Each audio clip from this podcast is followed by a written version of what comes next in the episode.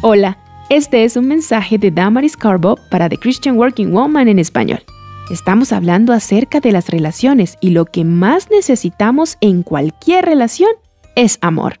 La Biblia nos dice en Juan 3:16 que Dios es amor, pues Dios amó tanto al mundo que dio a su único Hijo para que todo el que crea en Él no se pierda, sino que tenga vida eterna. Hay momentos donde tener buenas relaciones es más difícil de lo que parece. ¿Por qué será? ¿Recuerdan esos antiguos shows de televisión donde sale el anuncio? Los interrumpimos para traerles este importante mensaje. Pues les presento mi mensaje importante. Lee tu Biblia.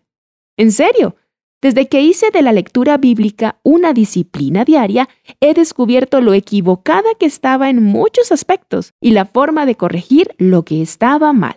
¿Por qué son a veces tan desafiantes las relaciones entre cristianos?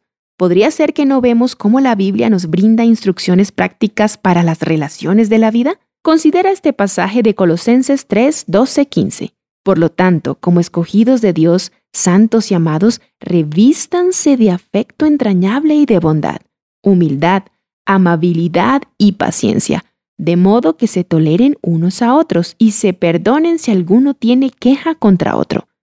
Así como el Señor los perdonó, perdonen también ustedes. Por encima de todo, vístanse de amor, que es el vínculo perfecto. Que gobierne en sus corazones la paz de Cristo, a la cual fueron llamados en un solo cuerpo, y sean agradecidos. Aquí el apóstol Pablo nos sugiere, comparte mandatos divinos, que al obedecer nos hará la clase de personas que Dios desea. ¿Estamos vistiéndonos de amor y perdón? ¿Tenemos paz con todos? ¿Permitimos que Jesús reine en nuestro corazón? Backrack and David son un equipo de compositores seculares y escribieron una canción. Quizá algunos la han escuchado. Lo que el mundo necesita ahora es amor. Creo que sin saberlo, dieron una palabra profética. Lo que se necesita en las relaciones es amor, dulce amor, el amor que proviene de Dios.